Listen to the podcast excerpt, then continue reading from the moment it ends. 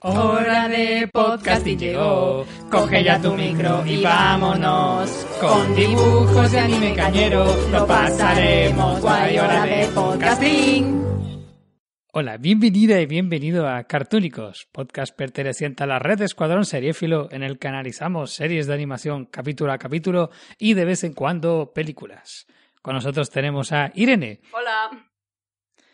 Y esta vez no contamos con Alba, pero tenemos un invitado de excepción, y excepción en el sentido literal, porque va a ser bastante extraño que vuelva a participar. Con nosotros tenemos a Pablo. Hola, es la primera vez que grabo un podcast y estoy saludando con la mano.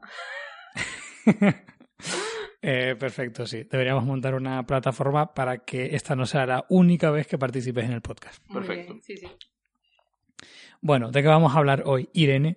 A ver, pues hoy es un gran día porque después de tantísimo tiempo dando la chapa con el monográfico de Miyazaki, hoy por fin cerramos el monográfico de Miyazaki con la peli El viento se levanta. Efectivamente. Pasamos a la típica ficha técnica. Como ha dicho Irene, eh, se tituló El viento se levanta en España. El título original en japonés es Kazetachinu. No sé muy bien cómo se pronuncia, como ya sabéis. Y eh, película de 2013 de un poco más de dos horas de duración, japonesa como cabe esperar, dirigida y guionizada por Hayao Miyazaki, que a su vez él había escrito un manga que a su vez se basaba en la historia de Tatsuo Hori.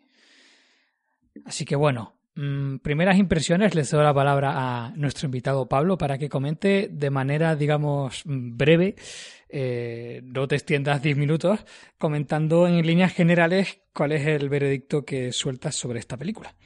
Bueno, para empezar, yo hace bastante tiempo que vi la película y creo que la recuerdo más o menos bien porque, o sea, como introducción de mí mismo en el podcast sobre anime, es decir que apenas veo anime porque no me gusta, prácticamente solo me gusta lo que ha hecho, lo que he visto de Miyazaki. Pero la verdad es que tengo un buen recuerdo de la película. Recuerdo eh, un poco lenta y un poco fantasiosa, más de, la, más de lo que yo me esperaba, pero en general me gustó bastante. O sea, tengo un buen recuerdo en general. Pequeño recuerdo porque fue hace mucho tiempo, pero bueno. De hecho, creo que la vi una segunda vez en japonés. O sea, pues la vi al principio en español porque soy así, porque no veo anime. Y la volví a ver en japonés subtitulada porque pienso que se lo había ganado, así que buen recuerdo. Se lo había ganado, chaval. ¿Y qué te ha parecido a ti, Irene, en este segundo contacto con El viento se levanta? Vale, pues a ver, esta película eh, ya la vimos por primera vez Yago y yo en... ¿Cuánto? ¿Hace 3, 4 años? No sé. Eh, y de hecho hicimos un análisis en nuestro primer podcast que es súper churripuerco, no como este que es súper profesional. Totalmente. Yo pasé un examen para venir. Exactamente. Entonces, en el, en el primer podcast que hicimos Yago y yo, que se llama Plano Subjetivo, que si queréis pasar vergüenza, pues lo podéis buscar y escucharnos, Mm. eh, ya vimos esta peli y la analizamos. Entonces, mm, yo la verdad es que cuando la vi por aquel entonces mm, no me gustó nada. Y en este segundo visionado, pues, a ver, rescato más cositas, hay más cosas que me han gustado, no ha sido como la otra vez que fue como, Dios, qué aburrido, fin, ese es mi, mi análisis. Eh, pero la verdad es que a mí la peli me sigue sin funcionar mucho. O sea, yo entiendo que es más una peli de, de jugar con la animación y de crear pues esa atmósfera como de, de ensoñación. Entiendo también que es una peli que, mm, que no busca tanto desarrollar una trama, sino como a lo mejor pues eh, contar el momento histórico que, que están viviendo y cómo ese personaje lo vive. Pero mm, a mí es que se me hace muy tediosa la película. La primera hora la he pasado más o menos bien, pero ya en la segunda hora Ya hacía falta café. Claro, yo ya estaba un poco como decayendo. Entonces, la verdad es que para mí, esta, de todas las pelis de Miyazaki, de todas las pelis de Miyazaki que hemos visto, eh, esta es la que menos me gusta, la verdad. Así que nada, ¿a ti qué te parece, Yago, la peli? Pues yo confirmo mis sospechas de que cuando la vi por primera vez eh, no tenía suficientes conocimientos como para analizar la animación de manera adecuada y en esta segunda en este segundo visionado la he disfrutado mucho más. Creo que tiene muchos valores y, y bueno, aún así eh, es cierto que no es para nada de mis películas favoritas de Miyazaki. pero sí que me parece un ejercicio de forma descomunal, claro. O sea, él realmente hace lo que le da la gana con la animación y aquí eh, lo que más me interesa es cómo opta por un total minimalismo y cómo pues de repente mm, se expresa a través de, detalles y de, y de aspectos eh, totalmente carentes de corporeidad como puede ser el, uso del viento, ¿no? Entonces, pues bueno, es una, es una película realmente que se centra en, en la animación, que tiene muy poco de historia, muy poco de, de trama realmente, y que, y que realmente pues tampoco ni siquiera creo que le preste demasiada atención al, al contexto histórico, lo tiene ahí como un poco de, de lado y de hecho a Miyazaki le, le cayeron críticas, ¿no? Por, por no ser más crítico con la posición beligerante de Japón durante el siglo XX, un aspecto en el que Pablo nos podrá ilustrar en mayor profundidad. Sí, en realidad, o sea, de hecho, a mí lo que me llamó a ver la película, a mí es que me gusta la historia, sobre todo la historia del siglo XX, y lo que me llamó a ver la película es el momento histórico en el que está ambientado, que en Japón han sido siempre como muy, muy introvertidos con su historia, igual que en Alemania, digamos que hay como mucho sentido de penitencia, y si tú vas a Alemania está lleno de, digamos, de reconocimiento, de hicimos estas cosas muy mal y no queremos que se nos olviden, Japón como que tiene un sentimiento de culpa pero muy reprimido. Y una película de Miyazaki que además, esto supongo que algunos de los sabrán más, pero su padre o su abuelo trabajaba en la industria aeronáutica haciendo ceros para la guerra. Mm, bueno, pero el caso es que me refiero, él tiene relación personal con el esfuerzo bélico de Japón. Y me resultó curioso, lo que sí es verdad que a la hora de ver la película queda mucho más como un telón de fondo, que a mí me gustó mucho, o sea, me gusta lo que sale y cómo sale, pero sí es verdad que como que la película no lo relaciona, sino simplemente ocurre ahí. A mí me gustó yo también soy, o sea, me gusta mucho eh, recrearme en, el fondo de la película, en las cosas que no son importantes para la trama, como en este caso el contexto de fondo, el momento histórico. A mí en ese sentido no me lo esperaba así, pero me gustó, me pareció bastante, bastante bien contado y ya. Y puse entonación de seguir hablando, pero eso no se me ocurrió más que decir. Sí, o sea, es que realmente, pues eso, eh, también en la época en la que vivimos parece que o condena firmemente y de manera categórica las cosas que socialmente están aceptadas como eh, castigables o, ya te lloven palos, ¿no? En, este caso yo creo que no, no tenía sentido hacer ese tipo de visión puesto que estamos ante un personaje que vive la guerra totalmente de manera ajena podemos acusar al personaje de, precisamente no, no, conocer las consecuencias de, sus actos, de no estar suficientemente implicado con las causas sociales y todo lo que queramos. Pero lo cierto es que el personaje es como es y no tiene sentido eh, ahondar en, en, que él no está criticando la posición de Japón. La guerra está de fondo porque él lo que quiere es diseñar aviones. Y constantemente. Eh, sale el tema de que, de que, bueno, sí, de que están construyendo armas militares en realidad, ¿no? Y cuando él tiene los sueños con esta, este ingeniero italiano y tal, pues también sale el tema, ¿no? Entonces, yo creo que tratar más veces el tema me parece que no venía a cuento, me parecía más una, una postura de, de postureo, valga la redundancia, que, que, que la película realmente lo necesitara. Entonces yo lo, yo lo agradecí. Realmente es interesante, ¿no? Ver, ver un poco cómo cómo los sueños se pueden poner al servicio de causas mmm, de dudosa ética, ¿no? Porque al final eso, él lo que quiere es eh, hacer aviones y, y es lo único que, le interesa, ¿no? Y cómo, bueno, pues como muchas veces no somos capaces de poder alcanzar nuestros sueños porque vivimos en un mundo en el que todo tiene que ser útil, todo que tiene que tener una, una aplicación práctica y muchas veces esa aplicación práctica está lejos de nuestros intereses, ¿no? Entonces yo creo que la película es mucho más compleja que simplemente decir que, ah, como no critica la postura de Japón, pues está haciendo una especie como de apología soterrada de, de la grandeza de Japón en el siglo XX, ¿no? Entonces, pues bueno, yo creo que, que eso, que ni tanto ni tampoco, y aparte que eso, que la película ni siquiera está interesada en esos temas, sino lo coloca como un telón de fondo, como ha dicho Pablo. De hecho, yo creo que mm, se peca mucho todavía porque aunque parezca muy lejos y por ninguno de nosotros lo haya vivido ni de segunda mano, la Segunda Guerra Mundial en el imaginario colectivo está muy cerca. Tú cuando ves una peli de romanos no se plantea la ética de uno y otro mm. bando, sino planteas personajes, pero todo lo que trate de Segunda Guerra Mundial, incluso Primera Guerra Mundial, tiene como una carga emotiva muy grandes. En plan, tienes que posicionarte de un bando, estás criticando. Y yo creo que Miyazaki, de hecho, no sé si es su última película, la última que iba a ser. Esta es la última que él Mm. dijo que iba a hacer. Por eso yo creo que eh, la película, con el tiempo, cuando, o sea, cuando se disipe un poco el concepto de estás a favor o en contra o estás ocultando las cosas que ocurrieron en la guerra, sino y se tome como una historia de fondo, yo creo que el rebajar esa tensión ayuda a disfrutar y a entender la película. Así que yo, yo creo que no se puede decir nada más eh, que, que- que mejore lo que acabas de decir. Así que, no sé, a menos que Irene tenga algo que aportar en el concepto, en el apartado histórico, eh, podemos cerrar este tema porque yo creo que no da nada más de sí, está bastante claro. No. Bueno, yo me voy entonces. Ya Pablo ha aportado la, la parte de historia y ya está, pues nada. Pues no sé. mm, ¿Cómo ves el, el tema de- del guion, Irene? ¿Qué, qué problemas le encuentras?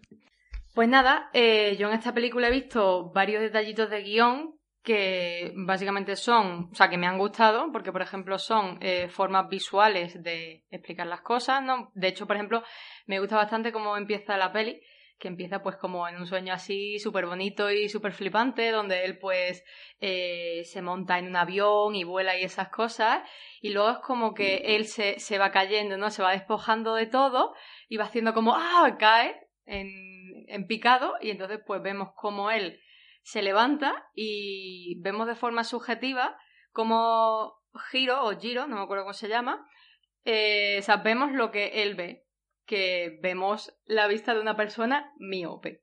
Entonces lo vemos todo eh, completamente desenfocado y luego este señor se pone las gafas y entonces es como que entendemos rápidamente por qué a este señor eh, en 10 segundos nos han contado porque le gusta todo el rollo de, de los aviones y porque él no va a poder ser un piloto. Entonces me pareció una buena forma de empezar la película y de plantear lo que le pasa al personaje, ¿no? Eh, luego vamos viendo que él, pues, vale, no, no va a ser piloto, pero inspirado también un poco por el personaje este, por, bueno, que es real, Este señor italiano. por este señor Caproni, él lo que decide que su verdadera pasión es eh, diseñar aviones y aviones que sean realmente hermosos, ¿no? Entonces, eh, un tema que yo, por ejemplo, destacaría en la peli y que sí que me gusta mucho, aunque ya lo habéis tratado un poco, es el tema de, de la pasión, ¿no? Mm. De esto es lo que a mí me gusta, eh, las consecuencias que tiene que yo cree estos aviones, a lo mejor ni siquiera me, me las estoy planteando porque realmente se está haciendo armas de guerra, pero mm, eso tampoco es que se diga en la película, se, se deja un poco entrever, porque eso te- se ponen a hablar de, de que en, un sueño, pues los aviones son máquinas hermosas, pero parece que están destinadas como a sembrar el caos, ¿no? Y a, y hacer el mal. Pero bueno, lo que me gusta de este personaje, por ejemplo, Prota, si es que le puedo destacar un rasgo, es esa, esa pasión, que e- ese motor que le lleva a hacer lo que sea, ¿no? Por poder diseñar estos, estos aviones. Y, y nada, como hemos comentado también anteriormente, en absoluto es una peli de trama, pero bueno, que otras pelis que hemos visto de Miyazaki, como por ejemplo Totoro, tampoco eran Mm. de trama. De hecho, en esta los conflictos son, pues, prácticamente conflictos muy leves, ¿no? Conflictos casi inexistentes. Toda Una peli de primero de trama. ¿no? Es una peli O sea, de... que la- la- los problemas de trama son como de primero de trama. primero de trama, ¿no? Y, y eso es como que vemos más al personaje enfrentándose a algunas situaciones, ¿no? Pues llegando al sitio este, que no sé si es una academia o algo así, donde con el resto de sus compañeros pues se pone a, a diseñar eh, los aviones, ¿no? O con el jefe este, que es un personaje así, también un poco cómico, ¿no? O el momento en el que están en el comedor y se pone a ver las espinas de, de la caballa y la curvatura tan maravillosa que tienen. Pero eso es que, en realidad, a nivel de guion, mm, o sea, tal y como yo me puse a analizarla como una nazi del guion en el primer podcast que hicimos, no tiene ningún sentido. Porque es que eso, no, no te puedes poner en plan, no, es que los puntos de giro, mm, o sea, no, no, no busca en, en absoluto eso. Pero bueno, yo sigo diciendo que aunque no sea una peli de guion, mm, tampoco me funciona. Lo siento mucho. Hombre, yo creo que es la última película de un dibujante. O sea, lo que se preocupa es del Mm. dibujo y de cómo contar a través de las imágenes. ¿no? Sí, a mí, em, viendo ahora teniendo todas las películas ya vistas antes de ver esta, a mí me encanta el, proceso de radicalización que ha sufrido en, en las últimas dos, ¿no? Porque comentábamos en Ponio que es una película que, que no le da ningún tipo de, de asidero al público adulto, entendiendo el público adulto, ese tipo de público que no quiere ver películas eh, relacionadas con el mundo infantil porque le parecen aburridas o poco desarrolladas o poco interesantes, ¿no? Entonces, pues bueno, ahí digamos que era una película dirigida directamente, o sea, única y exclusivamente a los niños, ¿no? Y aquí ha hecho una película eh, dirigida eh, única y exclusivamente a Hayao Miyazaki, o sea, ha hecho una película para él. Es, es- es su película más radical en realidad desde el punto de vista del planteamiento del proyecto, porque es una película que, que, solo te puede encandilar realmente eh, si eres un apasionado de la animación en general, digamos, de- de darle vida a un dibujo, o, o- eres un apasionado de los aviones, ¿no? Es que, es que no, no tiene, no tiene mucho más, ¿no? Entonces me, me encanta, me encanta que, que sea así de, de radical, y no precisamente porque yo me sienta especialmente estimulado por esta película. Ya he dicho que no es precisamente de mis favoritas, pero, pero me gusta, me gusta que se apueste hasta el final por un proyecto, ¿no? Entonces ha hecho una película que es francamente radical, aunque no lo parezca. Y a mí eso la verdad es que me, me ha gustado bastante como idea.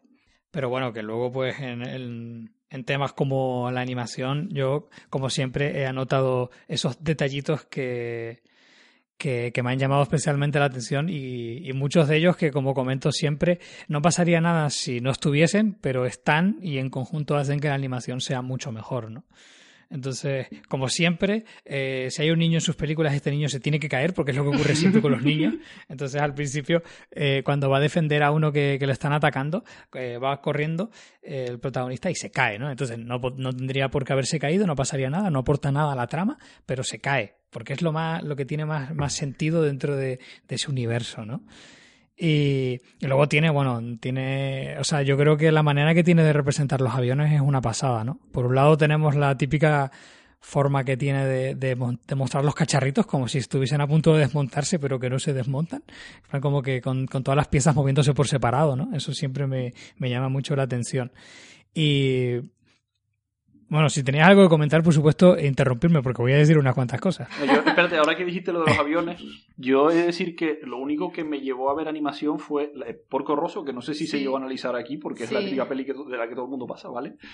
Eh, precisamente porque me encanta la capacidad que tiene Miyazaki para dar la sensación de volar.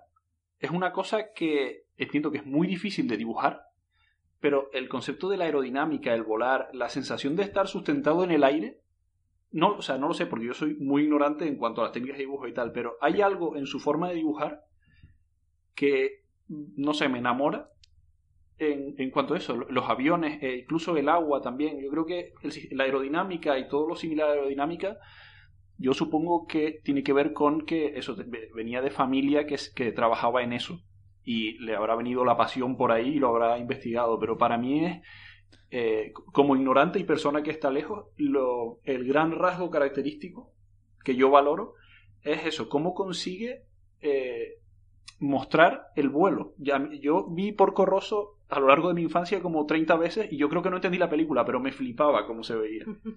Y en este caso es mucho más fantasioso, pero también como que tiene esa magia de volar. Me gusta mucho por eso.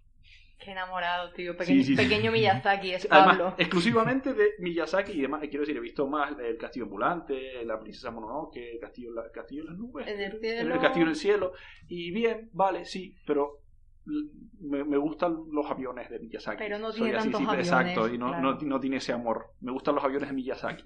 Sí, yo la verdad es que estoy muy de acuerdo. Todo lo que tenga que ver con la aerodinámica y, y en general eh, el mundo del, del cielo lo tiene muy controlado, porque otra cosa que como hemos comentado en, en- en el- a lo largo de este monográfico es cómo es capaz de darle cuerpo a, a las nubes, ¿no? Que es algo que en realidad, pues sí, tiene su volumen, pero realmente es como muy muy poco denso, ¿no? Y sin embargo, parece que son más densos que nunca y casi como si tuviesen vida propia, ¿no?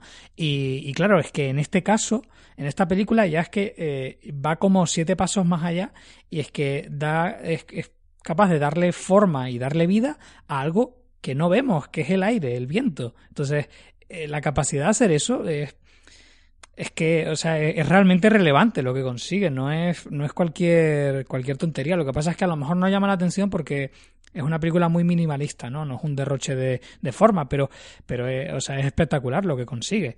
Y, por ejemplo, cuando, cuando sale el humo de, de los aviones y cómo se mete a través de las hélices y, y cómo cómo es capaz de, dibujar pues todo el proceso de cómo el humo se cuela a través de las hélices y cómo se transforma por pasar por ahí. O sea, todo eso es, una pasada, es una película que da gusto pararse a, mirar cada fotograma en, en, detalle, ¿no? No porque tenga muchos pequeños detalles, como podía ocurrir con otras películas de, de estas como más fantásticas que tiene él, sino porque por la manera que tiene eh, de pararse a desarrollar un aspecto concreto, ¿no? Por ejemplo, el tema de, del humo, ¿no? Cómo se para a recrearlo hasta el detalle, ¿no? Entonces, eso es una película que me, ha parecido muy gustosa de ver en esta segunda, en este segundo visionado por eso, porque la animación es, es muy potente. Luego hay un detalle más eh, de corte mmm, antirrealista, que es de los pocos detalles mm, no realistas que tiene la película, que es estos momentos el no solo, no solo los sueños, que ya directamente es surrealismo, sino eh, los momentos en los que él tiene ensoñaciones, ¿no? Y, por ejemplo, hay un momento en el que está imaginando sus aviones, ¿no? Y se ven reflejados en su cara, ¿no? Entonces, es un pequeño detalle que te está diciendo todo sobre qué es lo que está pasando por su mente en ese momento, ¿no? Con, con un detalle muy minimalista te está contando una cosa muy, muy gigante, ¿no? Y, y bueno, luego el, único así detalle que podrías decir que, que, realmente es un despliegue más grande de forma es el terremoto.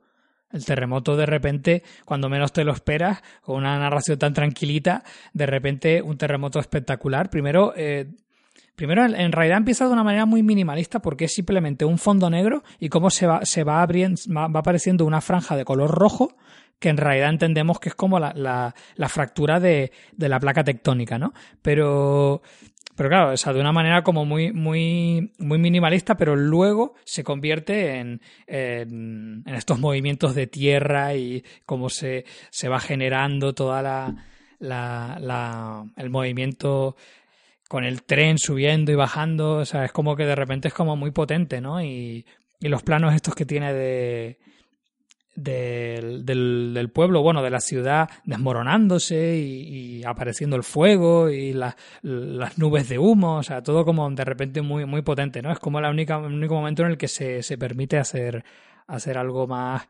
más exagerado, ¿no? Dentro de, de su minimalismo. Pues, pues, pues, eh, sí, yo creo también que esta escena, como dices, del terremoto, eh, supongo que sí, que es una de las más impresionantes de, de la peli. Y eh, otra que a mí me gusta mucho es eh, una ensoñación en la que él está con Caproni em, dándose un viaje en un avión que ha creado Caproni, pero eh, se da un viaje con el avión lleno de gente. Y entonces eso es simplemente una secuencia del el avión volando y hasta reventar, que dice Caproni, toda esta gente aquí, no sé si dice son mi familia o son los que, o los que me han ayudado a construirlo, no creo qué gente era, pero esa secuencia me pareció muy muy chula también. Sí, la verdad es que todos los sueños son, son bastante poderosos, ¿no? Eh, me, llama la atención cómo mm, convierte siempre sus sueños como en, en una auténtica aventura, ¿no? Entonces, eh, contrastando con, con, la, con la serenidad de, de, la realidad, pues luego los sueños en realidad son una auténtica aventura, ¿no? Y de repente construir aviones es una auténtica aventura y, y, y un sueño hecho realidad, ¿no? Entonces, es como muy interesante cómo se plasma esa idea de, de hasta qué punto él desea hacer aviones. Y bueno, un par de detallitos más con respecto a la animación, aunque bueno, este tiene más que ver con el sonido. Mm, y es como el después del terremoto se oyen como unos ruidos y casi parece como, como si fuese un, un monstruo acechando, ¿no? Y no, no, se sabe de dónde salen esos sonidos, me llamó mucho la atención, pero es eso, es como si, como si la tierra estuviese rugiendo, no sé, era una cosa como, como muy peculiar que me llamó mucho la atención. Y eh, luego, sí, un, un, plano que también me, me pareció una delicia es cuando están en Alemania y se les acercan unos con unas linternas y, y, luego se van, se van corriendo, ¿no? Y se meten por un callejón y, y de repente, pues con las linternas se reflejan las sombras en la pared de uno de, de, los dos lados del callejón. Y claro, eso es el típico detalle que dices, es que no, no, no, te, no te aporta absolutamente nada a la trama, porque Tú sabes que te, se están yendo por ese callejón y con poner el sonido de los pasos es suficiente, pero de repente te recreas en jugar con cómo la luz transforma las, las sombras contra la pared y cómo éstas van evolucionando a medida que se van alejando, ¿no? Entonces, no sé, aparte que debe de ser dificilísimo hacerlo de manera realista, me parece que, que es un detalle de muy buen gusto. Entonces, bueno, la película está llena de detalles de estos, que esos son menos llamativos, pero, pero están ahí. Y, y hay que valorarlos como tales. Así que no sé si tenéis algo que comentar al respecto. Pues sobre el apartado de detalles visuales, no, pero podemos seguir comentando otras cosas. ¿Tú qué tienes que decir de los detalles visuales? Yo de los detalles visuales me acuerdo poco. Es verdad que yo recuerdo el terremoto como una parte muy espectacular, pero así como señor ignorante de la animación fue como, vale, hay un terremoto, es muy bonito, pero que pase y siga avanzando la película, he de admitirlo. Lo que sí es verdad que, ahora, o sea, con todos los detalles que está dando Yago, recuerdo una sensación de, al terminar de ver la película de que me suele pasar con las películas de Miyazaki que dan ganas de terminar de, ver la película y sentarse al lado de Miyazaki y decirle, vale, ahora explícame todas esas pequeñas cosas que tienen, porque para mí son películas que siempre tienen como muchos pequeños detalles, como por ejemplo eh, toda la familia en el, en el avión y tal, que son cosas que pasan como por alto, pero por lo menos ahí me da la sensación de que tienen un trasfondo detrás. Los ruidos después del terremoto, seguro que si hablas con él, piénseselo, hagan otro monográfico, invítenlo. eh, que, que, hay, que haya un significado más allá. O sea, porque mm, cuando tú haces una película de animación, todo lo que está ahí está exclusivamente porque tú lo quieres mm. poner, no es que te veas condicionado porque es el decorado que tienes o por tal. Así que todos los detalles están ahí por algo. Y cuando tiene tantos detalles que no son eh, exclusivamente necesarios para contar algo o para que avance la trama, tienen que tener un porqué. Y a mí siempre me ha, me ha, dado curiosidad, siempre me ha dado ganas de decir, me gustaría sentarme con él, con un intérprete en medio, y preguntarle por qué todas esas cosas. Por ejemplo, lo de la sombra. Seguro que hay algo más allá de, queda bonito, voy a hacerlo así. Después de tantos años yo supongo que él tendrá pero, motivos para No, claro, pero. O sea, en, ningún momento. Se me, a mí en ningún momento se me pasa por no, lo sé, lo sé, lo sé. No, no, estoy diciendo que tú digas que tal, sino que me gustaría saber, por ejemplo, por qué metió toda la familia del italiano en el avión. Cosas así, soy un señor curioso. bueno, yo creo que eso es más como un, como un detalle un poco, aunque sea un poco prejuicioso, ¿no? pero un poco... Eh... los, los italianos viven todos con su gran familia. Exactamente, y la importancia de la familia en, la familia ruidosa, además, en, en de, de, pueblo italiano, ¿no? Pero yo es que, eh, o sea, en este, en estos capítulos del monográfico he insistido mucho en, en que, que, algo sea bonito no, no lo hace mejor que que algo sea feo. Es una cuestión de, de, decisión, ¿no? De cómo quieres hacer tú la película. Una película de corte feísta puede ser mucho mejor que una película totalmente realista, ¿no? Es una cuestión de qué es lo que quieres hacer y hasta qué punto te funciona y, qué reflexiones sacas tú de eso, ¿no? Aquí en el caso, desde luego, es hacer una película hiperrealista y, una película en la que la magia se encuentra en los detalles, ¿no? Porque al final era una sociedad bastante sumida en el pesimismo y bastante, digamos, o sea, por un lado, digamos, orgullosos de su país, pero por otro lado, eh, recibiendo golpes constantemente, ¿no? A lo largo del siglo XX. Entonces, mmm, un poco lo, lo veo desde, desde, ese punto de vista, ¿no? De, de, bueno, un poco tenemos que aprovechar para vivir, tenemos que encontrar los detalles que hacen que la vida eh, tenga sentido porque, bueno, eh, lo que tenemos alrededor no es, no es la, el mejor ambiente, ¿no? Que es un poco el, el leitmotiv este de el viento se levanta, tenemos que aprender a vivir o algo así que, que lo dicen varias veces, ¿no? Pues yes, de hecho era el siguiente punto al que iba a pasar. Pero nada, tampoco tengo mucho más que comentar respecto a eso. Así que eh, si os parece, comento el siguiente punto de la peli que me ha llamado más la atención. Y es que eh, en esta peli solamente salen, creo que dos chicas, que son su hermana y la mujer de, de este señor, del prota.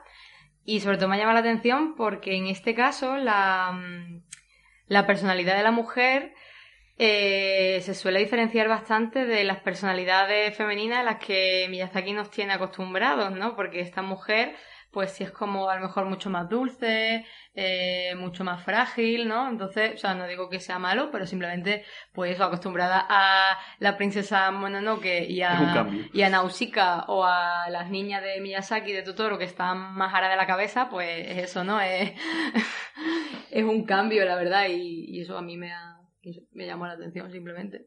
Sí, la verdad es que bueno, llama, llama la atención teniendo en cuenta eso todo lo que venía haciendo, pero pero sí que es verdad que habría que ver un poco cuáles son las... Supongo que al ser una película de corte histórico, pues se habrá centrado en personajes más cercanos a, a, la realidad, sobre todo a la realidad de este personaje, ¿no? Y, bueno, pues al final ha plasmado ese tipo de, de personajes más allá de que como decíamos antes, más, eh, lo de que sea bueno o malo, que haya que posicionarse, que haya que denunciar cosas y tal, supongo que en este caso no le habrá, no le habrá pesado tanto, a pesar de que, bueno, siempre ha sido conocido por su, por su feminismo y su ecologismo, ¿no? Pues, pues, pues, pues no sé qué más decir.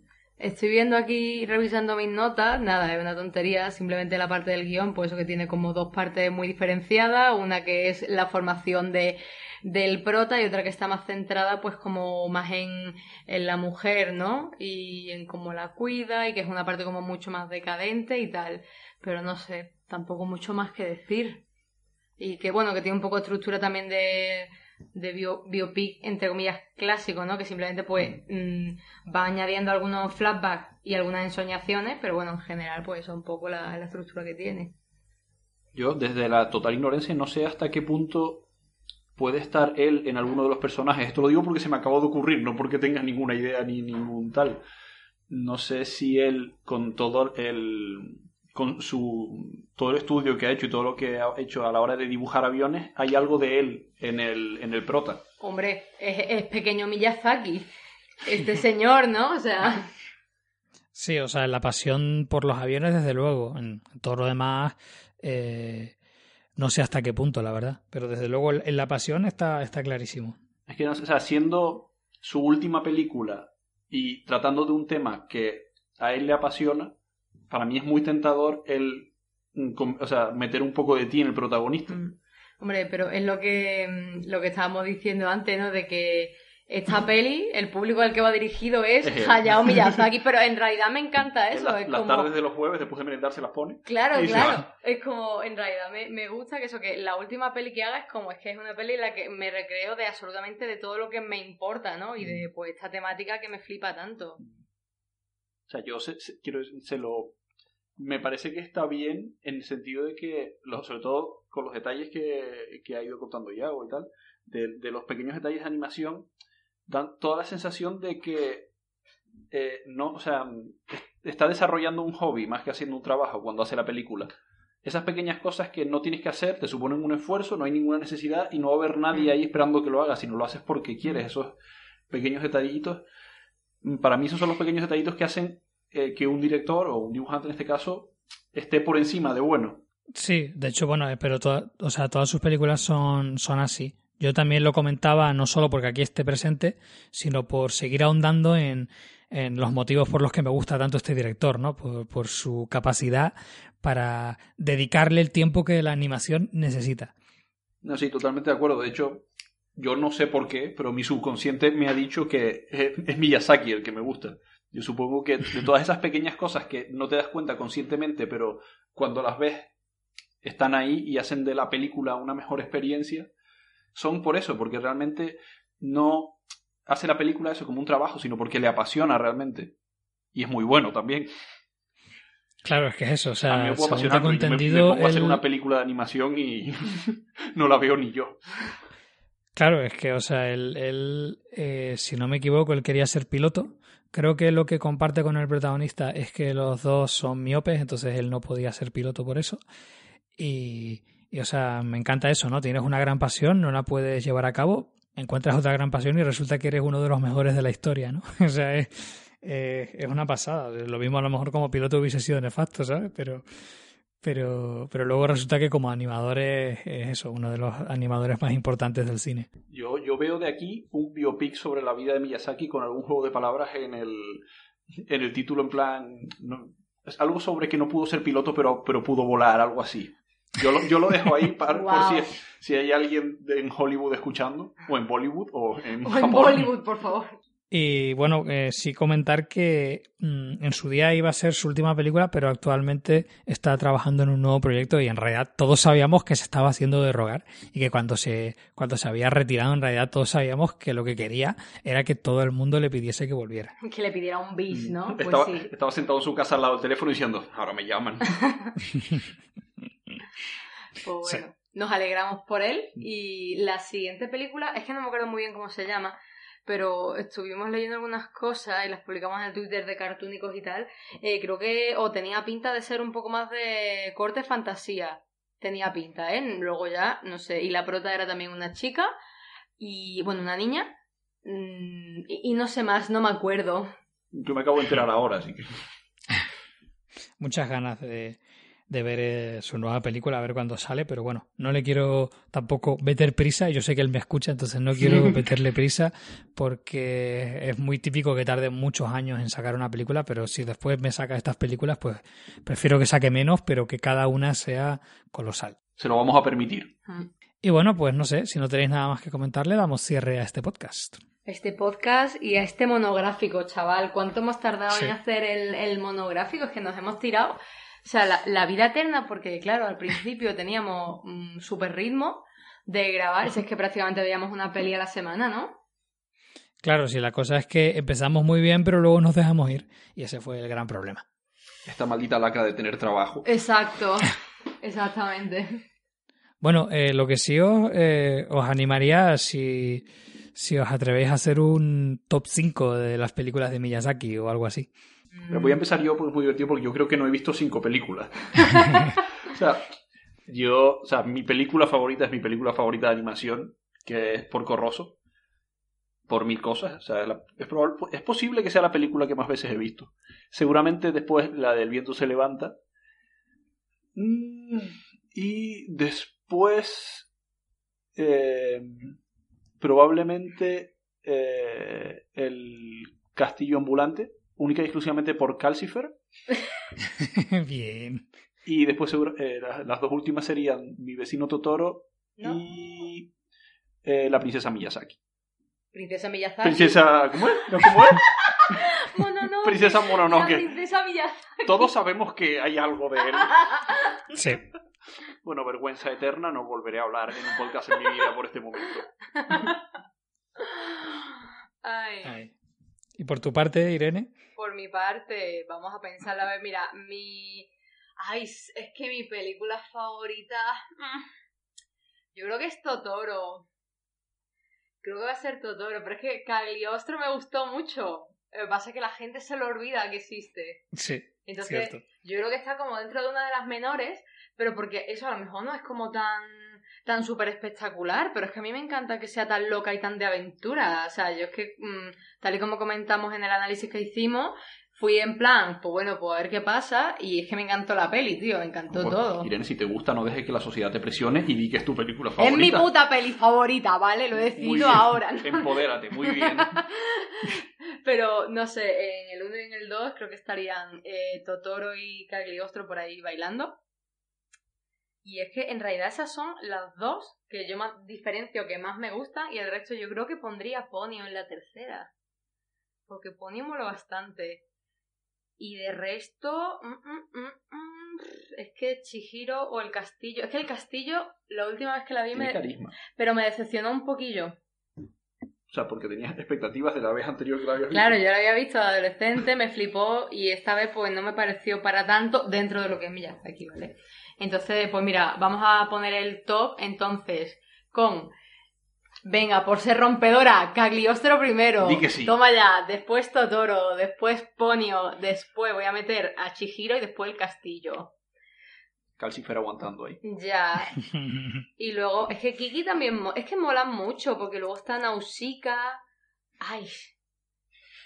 Venga, no, lo voy a dejar así. Venga, Yago, tu top, antes de que yo cambie de opinión. Yo la agarro. La cosa es que molan todas, o sea, cualquier película me parecería totalmente adecuado que estuviese en ese top. Pero vamos, yo tengo clarísimo que la primera es Ponio, me pareció una auténtica maravilla, seguida bastante de cerca por Totoro y, y Chihiro, que la verdad es que no sé cuál de las dos me gusta más. Eh, no sé, quizás Totoro me, me, gana un poco más, pero es que Chihiro es tan, es tan despliegue de, de imaginación que también me, me, flipa, ¿no? Y luego eh, la siguiente es Nausicaa y, y, luego pues Mononoke, que, que sí que es verdad que, que me gusta mucho, pero como se suele hablar de esa película como la, la mejor, ¿no? La mejor valorada y eso, pues bueno, yo sí que la verdad es que no, no la veo tan, tan, tan buena. Dilo, Yago, que... dilo. No, no, no lo está, no lo está. no está sobrevalorada. Tienes una audiencia, una audiencia a la que no puedes defraudar. Exactamente. Y bueno, pues nada, esto ha sido todo. Así que pasamos ya a cerrar ya este monográfico a la vez que este podcast. Te recordamos que esto es Cartúnicos. Somos Irene Yago y con Pablo de invitado de excepción. Puedes seguirnos en Twitter en arroba cartoónicos con dos O's. Lo que escuchas de fondo es Space Unicorn Shine in the Night. Y pues nada, eh, confiamos en que te haya encantado este monográfico, que lo hayas vivido con tanta intensidad con nosotros como nosotros y te animamos a que sigas con nosotros en los posteriores podcasts que hagamos sobre lo que sea, series, películas, da igual, viva la animación. Así que nada, esto ha sido todo, un placer y nos escuchamos en el siguiente. Hasta luego. Hasta luego. Adiósito.